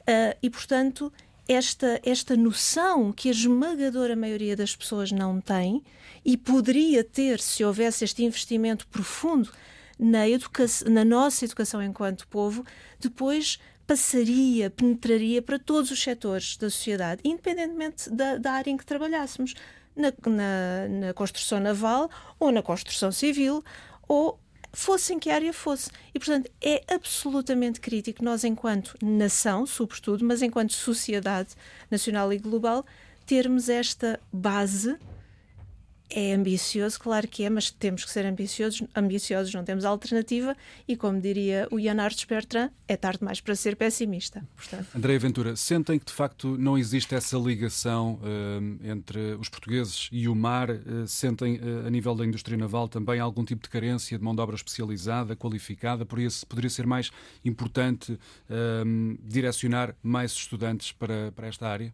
Acho que é crítico mesmo. É, a questão da, da formação e da orientação é, como dizia a, professora Adelaide Ferreira há pouco, é absolutamente essencial conhecer. Portanto, a ignorância é a base de todos os problemas. Portanto, o conhecimento leva, e o conhecimento continuado leva a que haja uma maior tolerância, aceitação e boas práticas. Portanto, o que nós sentimos num setor uh, marítimo ou portuário é efetivamente uma enorme falta de recursos. É preciso apostar, recursos humanos, é preciso apostar, uh, é preciso formar. O que é que nós temos feito? Exatamente porque temos esta necessidade imperiosa, nós temos formado dentro de casa. Nós temos uma academia, a que chamamos pomposamente até Academy, mas mais não é que uma escola de formação, em que os nossos dão formação àqueles que entram e que também passam a ser nossos e de, desta escola de formação saem, eh, entram como trainees e saem já, eh, portanto, saem como, como recursos humanos muito válidos, entram evidentemente com valia também, mas, mas muita valia para, para a organização e uh, uh, assumem em pouco tempo lugares de grande responsabilidade. Nós temos diretores de terminais, diretores de operações que vieram destes programas de estágio. Mas o, o, face a essa necessidade de conhecimento, e, e perante também uma outra necessidade imperiosa de lhe dar resposta, a única alternativa que encontramos, ou aquela pelo menos que nos tem satisfeito, é formarmos internamente através da, da nossa própria escola. As universidades e os politécnicos não, não formam pessoas. Não estão a dar resposta suficiente. Não estão a dar resposta suficiente. Nós estamos a contratar uh, uh, imenso já no estrangeiro. Nós temos engenheiros navais, muitos de diferentes nacionalidades. Uh, e operários, portanto, falámos da, da, da, engenharia e construção e reparação naval, mas noutras áreas também. Temos carpinteiros navais, temos operários navais uh, de temos franceses, temos italianos, eh, temos um japonês. Uh, quer dizer, uh, a necessidade leva-nos a abrir completamente a um mercado, a um mercado global e, e, não há muita resposta em termos nacionais, o que nos preocupa uh, e o que nos leva a apostar grandemente do ponto de vista interno na formação. Emanuel Gonçalves, o mar é um tema apaixonante uh, para muita gente e para as novas gerações. Uh, acha que existe esse interesse, essa preocupação? Uh, nos últimos anos assistimos greves climáticas, muitos jovens a sair à rua em defesa do, combate às alterações climáticas. sente que essa pressão também inclui a proteção dos oceanos ou muitas vezes a preocupação fica limitada à costa? Um, não, por, por, um lado há, há, de facto nas novas gerações uma preocupação ambiental muito mais vincada, não é? Um, embora ela muitas vezes é sobre os assuntos que são mais visíveis e os plásticos, por exemplo, é um bom exemplo disso, não é? Os plásticos uh, apareceram na agenda, curiosamente, com a Grande Conferência dos Oceanos de 2017. Foi esse uh, aquilo que catapultou para a, a projeção internacional o problema dos plásticos no oceano. Um, mas talvez menos visível eh, esta, esta transformação do conhecimento científico em ação e em literacia que estávamos aqui a falar. Um, mas eu também devo dizer que me parece injusto uh, pôr nos ombros das novas gerações a resolução de um problema que nós criámos e que a nossa, a nossa geração criou e as gerações que nos precederam, mas principalmente a nossa geração criou. Uh, e, portanto, embora veja, o, enfim, na Fundação Oceanas Nós trabalhamos muito na área da literacia, principalmente em programas nas escolas de formação dos professores, para levar um programa estruturado a todas as escolas do país que possa mudar o currículo e que possa fazer, fazer com que os portugueses sejam a geração azul, como nós gostamos de chamar, uh, enfim, o povo mais literado em oceanos na Europa. Esta é a nossa visão. Um, apesar dessa, dessa uh, transformação ser necessária, ela vai levar 10 ou 20 anos a operar. É? Porque são esses os decisores do futuro, são aqueles que vão ser os decisores empresariais, os decisores políticos, são os, os jovens hoje que vão liderar essas agendas. Mas nós não podemos esperar esses 20 ou 30 anos. E, portanto, esta área da literacia é fundamental também nos decisores nos jornalistas, naqueles que têm acesso à informação e que a podem divulgar. E nós fazemos na Fundação muitas ações direcionadas precisamente a trazer este conhecimento científico, esta necessidade de ação e de emergência para estes um, um, membros da sociedade que podem fazer a mudança e que podem fazer a transformação. E uh, se pensarmos de facto onde é que Portugal pode estar e como é que pode estar, nós dissemos aqui há pouco que Portugal é 97% de mar, o que é verdade, mas é 5% desse mar representa a economia, não é? Se nós olharmos para a nossa economia, 5% do PIB. tiramos 5%. Uh, e, e, menos de 1% está protegido. E portanto há aqui um, um, uma, uh, enfim, uma assimetria que importa resolver entre aquilo que é talvez o nosso principal valor económico também mas de sociedade, e aquilo que ele representa por via das políticas que foram uh, instituídas, e isso não há como esconder, não é? Uh, nós somos o que somos hoje por via de escolhas e seremos uh, algo diferente também por via dessas escolhas. E se essas escolhas continuarem a representar, enfim, uma fração do investimento em ciência na área dos oceanos, uma fração do investimento nas soluções económicas na área dos oceanos, o oceano não vai crescer em termos de importância na sociedade portuguesa. Portanto, essas escolhas têm que se materializar em investimentos concretos e em processos concretos de mudança. E é aí que uh, a Fundação uh, Oceano Azul, uma vez mais, tem estado a trabalhar. Uh, e voltando ao tema da proteção e das áreas marinhas protegidas pela sua emergência e pela sua atualidade e pela sua necessidade, um, ehm, nós vemos um, ehm, resultados mistos, se quisermos assim. Uh, vou dar um exemplo: nós trabalhamos com as comunidades do Algarve com as comunidades uh, científica, com as comunidades pescatórias, com os municípios, e entregámos há um ano ao governo um, um projeto para uma nova área marinha protegida uh, na zona de Silves, Albufeira e Lagoa, uh, que está ainda por decidir. e, obviamente, nós sabemos que há discussões para a sua implementação. Também sabemos que aquilo que, que propusemos foram modelos novos de governança destas áreas, porque acreditamos que é, preci é preciso fazer diferente, é preciso corresponsabilizar os atores pelos resultados. Aquele exemplo da cogestão que falávamos aqui há pouco, do Percebe da Berlenga, é um bom exemplo disso também, e onde a Fundação também esteve envolvida a apoiar esse projeto. Uh, mas é preciso fazer mais rápido, é preciso que a administração esteja capacitada para responder de forma mais célere e é preciso que estas uh, mudanças aconteçam. Eh, eu gostava só de dizer também aqui, uh, dar aqui dois exemplos com as regiões autónomas, quer da Madeira, quer dos Açores, onde temos de estar a trabalhar em conjunto. No caso da região autónoma da Madeira, foi criada e passou, se quiser, quase despercebida, a maior área marinha de proteção total de todo o Atlântico Norte, nas Ilhas Selvagens.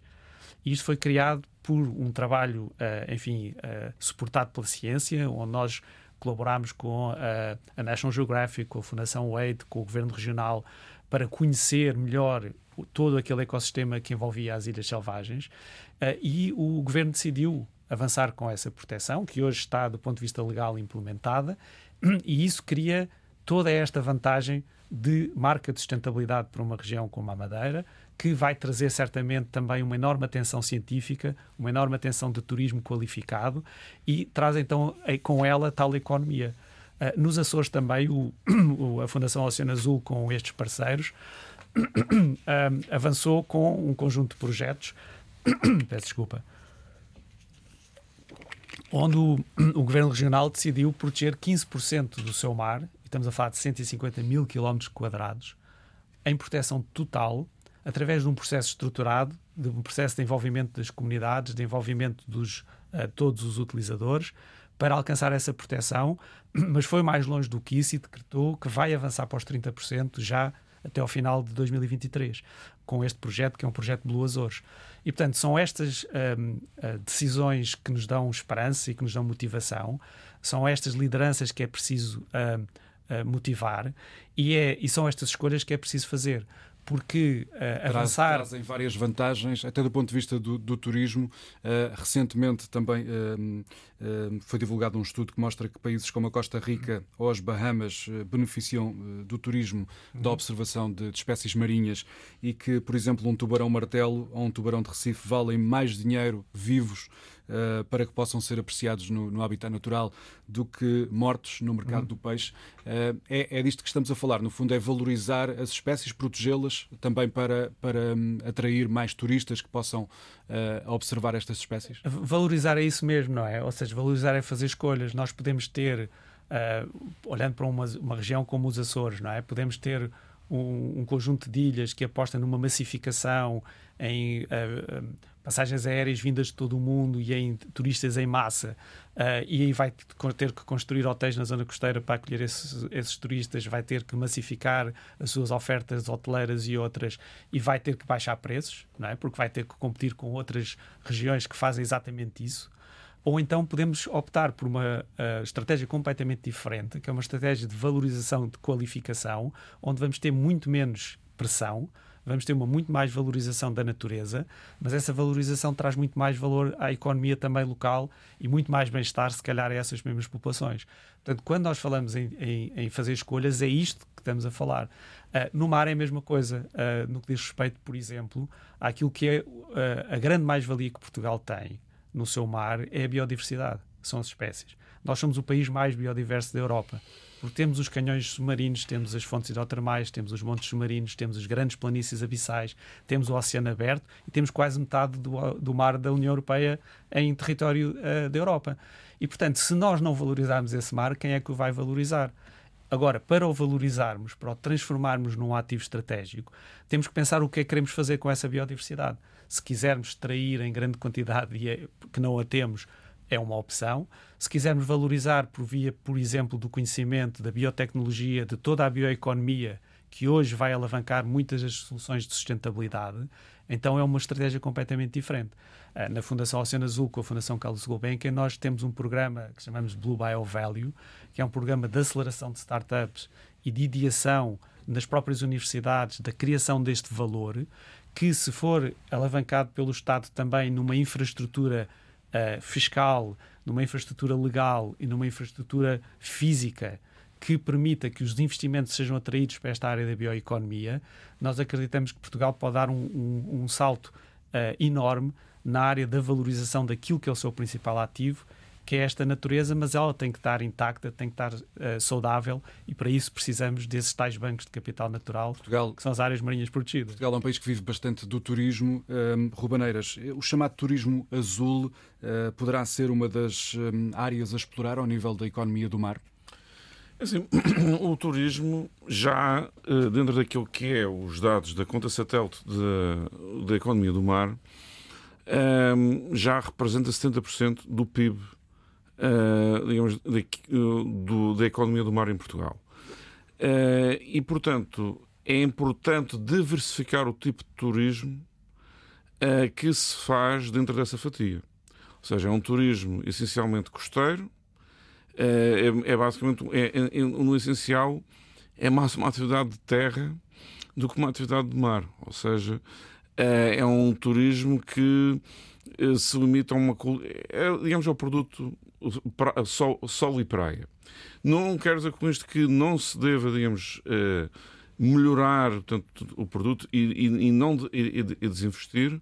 O que se tem que fazer é diversificar o tipo de turismo que se faz, ou seja, incentivar o turismo de mergulho, incentivar o turismo náutico sustentável, utilizando uh, muito mais, uh, e, e isso convém também ter as infraestruturas uh, necessárias para esse efeito, para portanto, uh, o turismo de vela ou, ou, portanto, ou percursos marítimo-turísticos que utilizem uh, embarcações descarbonizadas como portanto, movidas a, portanto, a energia solar, que também portanto, já portanto, existem, existem em, em, em Portugal, ou seja, há que diversificar numa ótica de valor acrescentado e não competir pelo preço. Competir, sim, pela qualidade do produto e do serviço que é ofertado. Nesse campo, e, e naquilo que é a economia do mar, portanto, em geral, é essencialmente que necessário e, sobretudo, pela quantidade de mar que temos, que já foram portanto, mencionadas, e pela sua diversidade, eh, ter, digamos, uma ótica multissectorial. Ou seja, nós podemos ser uh, portanto, competitivos em, portanto, na área alimentar, na área da construção naval, na área do turismo, uh, na área da, da energia.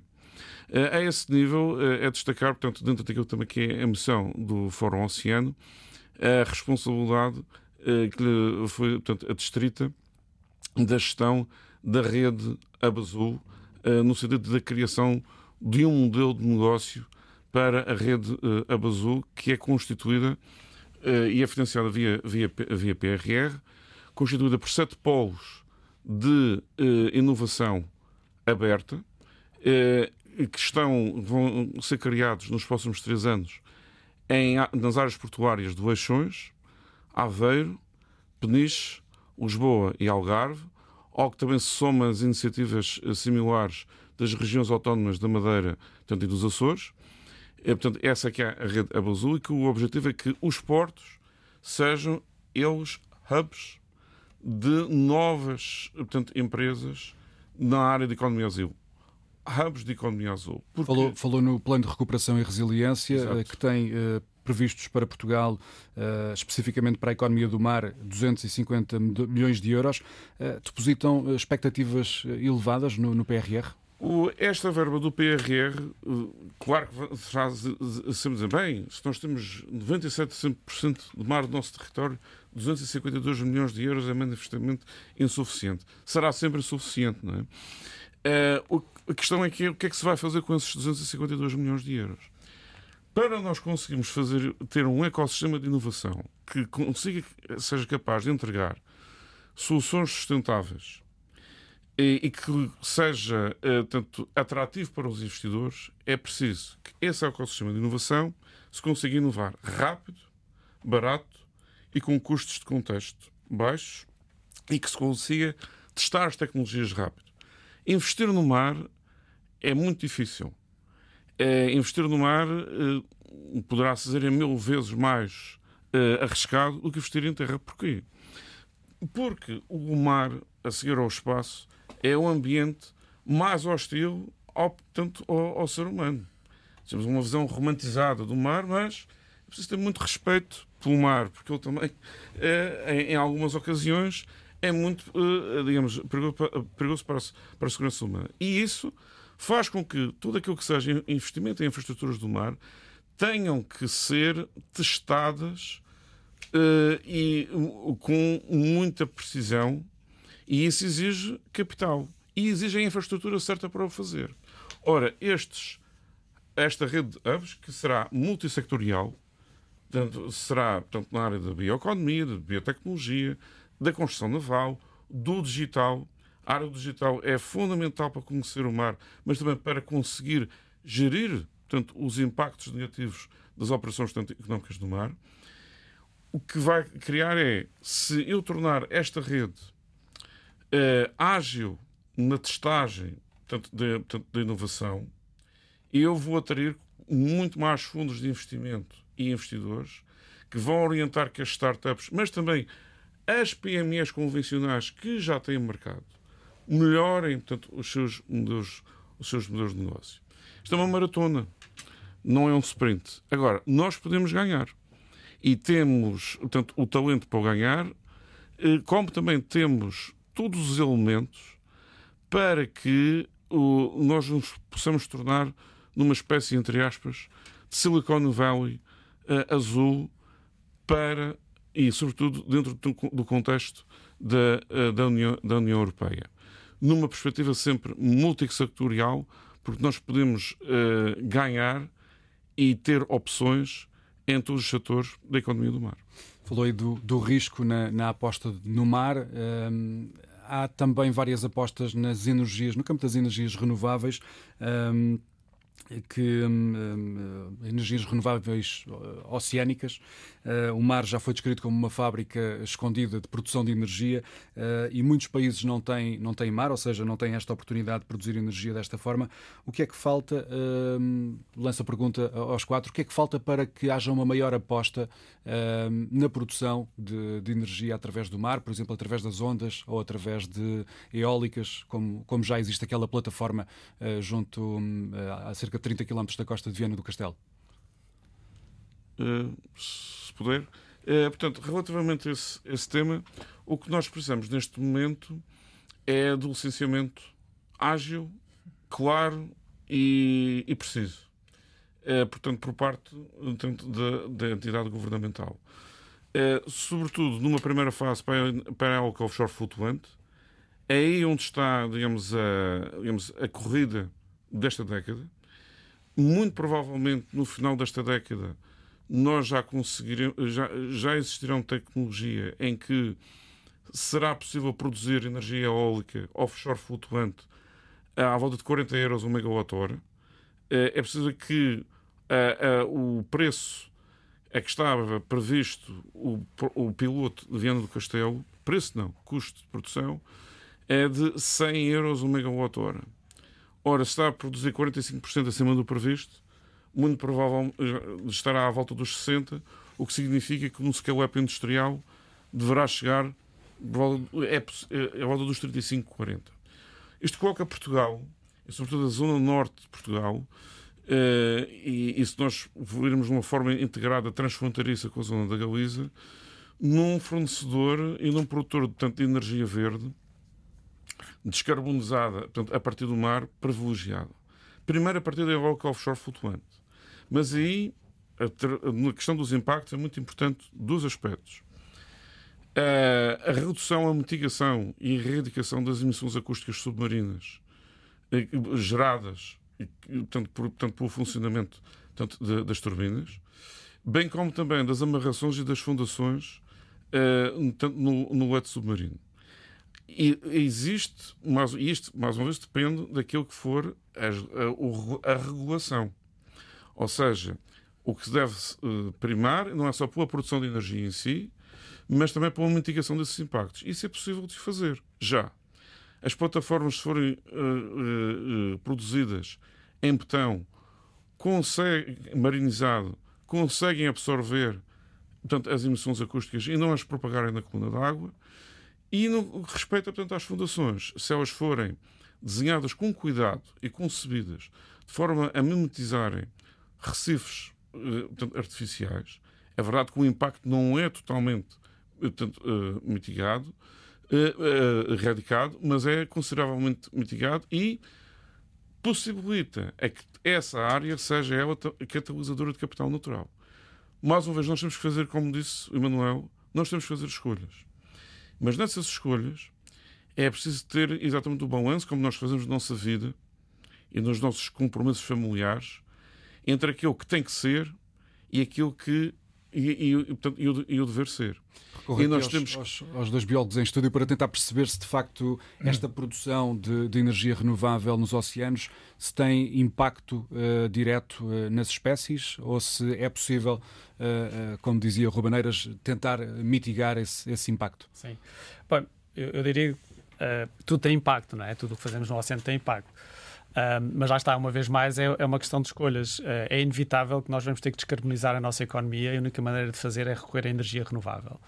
Uh, e um país como Portugal tem dois, três grandes possibilidades nesse campo. A eólica, e principalmente a eólica offshore, é uma delas, está bem identificada.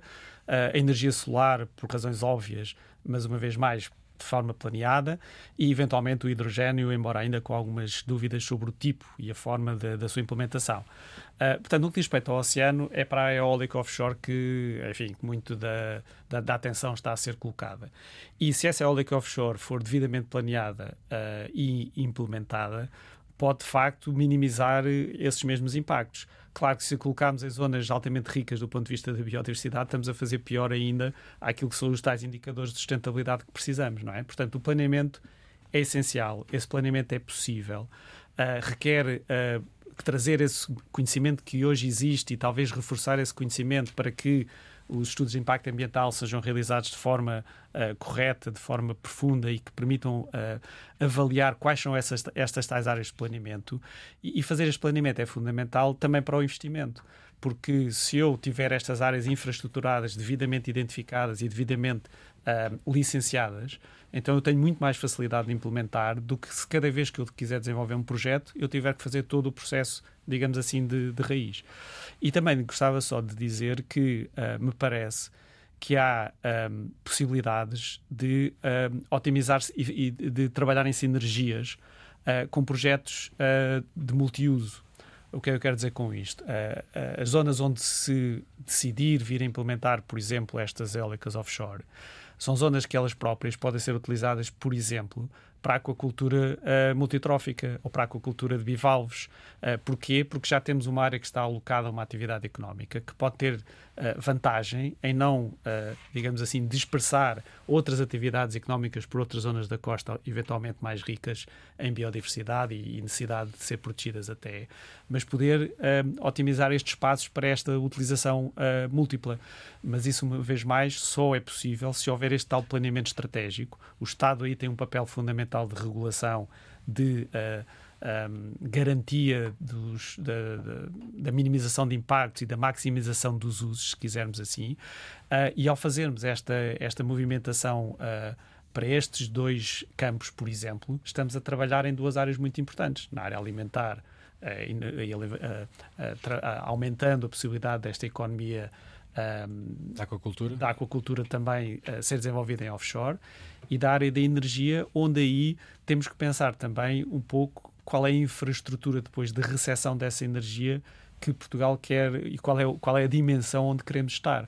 Porque se nós quisermos uh, passar de um país de, importa de, importador de energia para um país exportador, temos possibilidades através das. Uh, renováveis o fazer, mas isso implica, por exemplo, ter cabos submarinos que se calhar vão ter que exportar essa energia diretamente para o centro da Europa, uh, porque já sabemos por via terrestre temos alguns bloqueios significativos, nomeadamente através de França, por via de, enfim, dos seus investimentos no nuclear e outros. Portanto, há toda uma, uma política, lá está, uh, industrial também no mar. Do ponto de vista da, da Fundação Oceano Azul, o que nos preocupa é que ela não venha a degradar ainda mais o mar e que seja, lá está, a tal política que ou nos ajuda a descarbonizar ou nos ajuda a salvar e a recuperar esse mesmo oceano. Uh, portanto, as, uh, a área da, da, das energias renováveis tem este desafio para uh, enfrentar, mas tem esta, de facto, potencialidade no que diz respeito à, à costa portuguesa de poder vir a poder, a poder ser uma área interessante do ponto de vista do seu desenvolvimento. Não sei se quer acrescentar alguma coisa, Maria Adelaide Ferreira, relativamente a, a, este potencial de produção de energia nos sim. oceanos. Sim, sim, obrigada. Uh, estes pontos todos foram levantados, são absolutamente críticos. O planeamento, uh, percebermos que fundo temos, que, que comunidades temos uh, e também pensar que o nosso mar já ele não está vazio, está ocupado por várias atividades. Que estilo de conflitos é que uh, passar estas atividades para o mar pode gerar, nomeadamente com, com pescadores, mas lá está, há, tudo isto são balanços e pode haver mais-valias, pode haver benefícios para todos da instalação destas uh, eólicas no mar, um, se forem bem pensadas. Uma das vantagens é a proximidade aos locais de consumo. A maior parte da população mundial, e nós não somos exceção, vive junto à costa, portanto, produzir energia na Gardunha para a trazer para, as, para os centros urbanos, se calhar não faz tanto sentido como a produzir no mar para a trazer, uh, e trazê-lo perdão, para os centros urbanos. Portanto, há esse aspecto que é muito, muito importante, e exatamente isto que o professor Emanuel uh, referia, a possibilidade de exportar esta energia tudo isto faz uh, muito sentido. Eu gostava só de fazer aqui um apontamento, se calhar um bocadinho fora da, deste, desta lógica, porque nós continuamos a pensar uh, em mais, mais consumo, mais energia, temos que suprir as nossas necessidades crescentes de energia. E ao mesmo tempo, todos os grandes uh, pensadores e documentos orientadores a nível internacional dizem que nós não podemos continuar com o negócio como antes, o business as usual, que foi o que nos trouxe até aqui em termos de degradação ambiental. Um, e uma dessas, desse, um desses aspectos é esta necessidade permanente por mais, mais, mais energia. Uh, já não vamos buscar ao petróleo, já não vamos buscar às hidroelétricas ou ao nuclear, vamos agora ao eólico, mas estamos sempre à procura de mais energia. E se calhar há aqui outra possibilidade também. Não estou a dizer que abandonemos estas ideias, mas pensemos também do lado da redução do, do consumo, da redução da necessidade. Tornar o, o consumo de energia mais, mais eficaz. Mais Exatamente, eficiente. mais eficiente. Há aquela velha máxima: menos é mais. Muitas vezes, por fazermos menos, acabamos a ter resultados mais. Uh, significativos. E também aqui no campo de energia se pode ser um, um aspecto. E há, a nova geração, as novas gerações estão também muito sintonizadas para isto, para esta noção de que a, nossa, os nossos hábitos de vida, apesar de passarmos a vida agarrados aos telemóveis consomem muita energia e outros aparelhos, os nossos hábitos de vida se calhar tem que passar, se calhar, certamente, porque somos cada vez mais num planeta finito, recursos finitos, portanto, obviamente essa equação não falha. Se somos mais no mesmo espaço, vai dar menos para cada um de nós. Portanto, nós temos que fazer obrigatoriamente essa redução também do consumo de energia. Dos consumos. André Ventura, a indústria naval também eh, tem ou pode vir a ter algum envolvimento nesta aposta em energias renováveis eh, oceânicas através das ondas ou do vento em zonas marítimas? Eu diria que também os próprios terminais portuários, mas deixe-me só voltar um bocadinho atrás porque eu sou de direito, mas uma das primeiras coisas que aprendi em economia que nunca me esqueço e que estou sempre a dizer aos meus filhos é que cada escolha implica uma renúncia. Isto é, é a base de, da nossa vida. Eu escolho ir para a direita, renuncio ir para a esquerda. Eu escolho este, este, esta opção e por isso não tenho outra. Portanto, nós temos que saber optar. E essa é uma consciência que temos que dar, eh, que temos que ter nós e que temos que dar às gerações vindouras. Não podemos ter tudo. E para termos algo que queremos, temos que deixar de ter outra coisa que talvez gostássemos. E gostar não é querer. Eu gosto de muitas coisas, eu até brinco às vezes com os meus filhos, eu gostava de ser mais magra, mas não faço nada por isso. Portanto, eu não quero. Portanto, o gostar e o querer são coisas completamente diferentes. Querer implica esforço. E o que nós temos é que nos esforçar.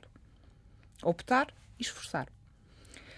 Relativamente ao contributo da, da, desta, desta, enfim, da, nomeadamente das áreas de negócio das diferentes empresas do Grupo ETE, nós temos desde logo os terminais portuários, nomeadamente em Sines, com uma importância, eu diria, fulcral nesta questão da energia, porque é através desses mesmos terminais que elas podem ser, que a energia pode ser importada e exportada e que pode ter um contributo, nomeadamente, eu diria, eh, importante, decisivo, se calhar excessivo, mas importante num momento como o atual, em que há aqui uma movimentação, por razões menos, menos boas, mas, mas, mas que são, enfim, contrafactos não argumentos, são as que existem, na questão energética e no transporte uh, uh, de energia uh, na Europa. Uh, nessa medida, eu digo que os terminais portuários falam em Sines, mas também nos outros. Nós estamos, como disse, em Leixões, estamos em Lisboa, estamos em Setúbal, estamos também em Aveiro. Portanto, através dos diferentes terminais portuários, somos também elos de ligação no transporte e na movimentação e na facilidade de, de, de tornar e de escoar esta energia que podemos construir. Portanto, eu diria que optar, renunciar, escolher e querer. Uhum.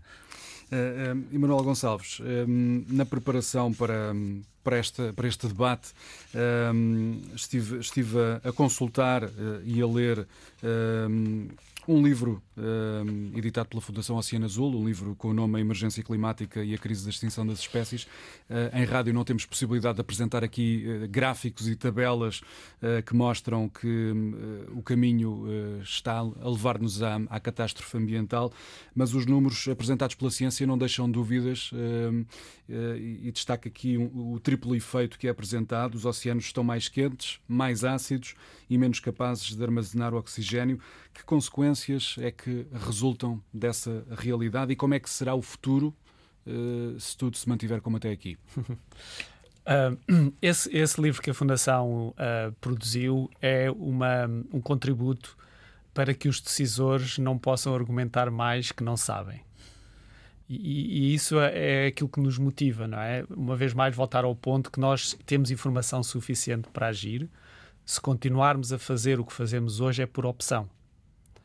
E esta questão das escolhas é aquilo que nos determina o resultado. Portanto, nós não poderemos daqui a 20 anos olhar para trás e dizer ai que mal que eu fiz porque não sabia. Isso nós não podemos fazer.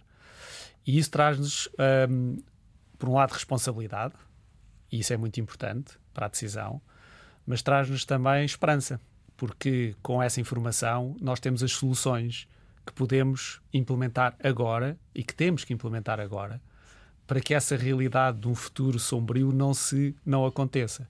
E, e há este termo hoje que, enfim, eu particularmente gosto bastante, uh, de temos que cancelar o apocalipse, não é? Porque o apocalipse está aí, ou seja, se nós continuarmos com as nossas escolhas, nós sabemos onde é que vamos parar. Vamos parar um planeta que não é habitável para as, nossas, para as futuras gerações. Uh, e nós temos tudo para cancelar essa visão.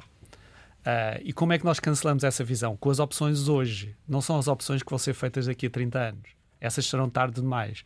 Mas as opções que nós fizermos hoje, pelas soluções de proteção do oceano, pelas soluções de valorização do oceano, pelas soluções de promoção daquilo que conhecemos e daquilo que sabemos sobre o oceano, é isso que vai determinar esse tal futuro que uh, nós na Fundação acreditamos que vai ser um bom futuro, que vai ser um futuro onde nós conseguimos olhar para o passado e perceber o que fizemos, porque é que fizemos e como é que invertemos aquilo que foram esses tais impactos à escala global uh, no planeta. Agora, isso implica, lá está, a liderança política, implica decisões difíceis, implica, implica perceber que há que enfrentar lobbies, não há, como, não há como escapar a isso, porque a economia da destruição está cá hoje. É? A economia da destruição do planeta não, não, é, não foi entidades maléficas que a construíram, foi uma ignorância e uma forma de olhar para a natureza uh, que nos levou e que nos trouxe hoje. E essa economia que nós hoje temos está em mudança. E é aí que essa, essa palavra de esperança aparece, porque quando nós falamos em sustentabilidade, um, nós estamos a falar precisamente dessa mudança. Agora, é preciso ter os olhos muito abertos para perceber que há também muito daquilo que se chama o greenwashing, não é? A tentativa de fingir que se está a fazer só porque hoje já é mais difícil vender à sociedade determinadas opções.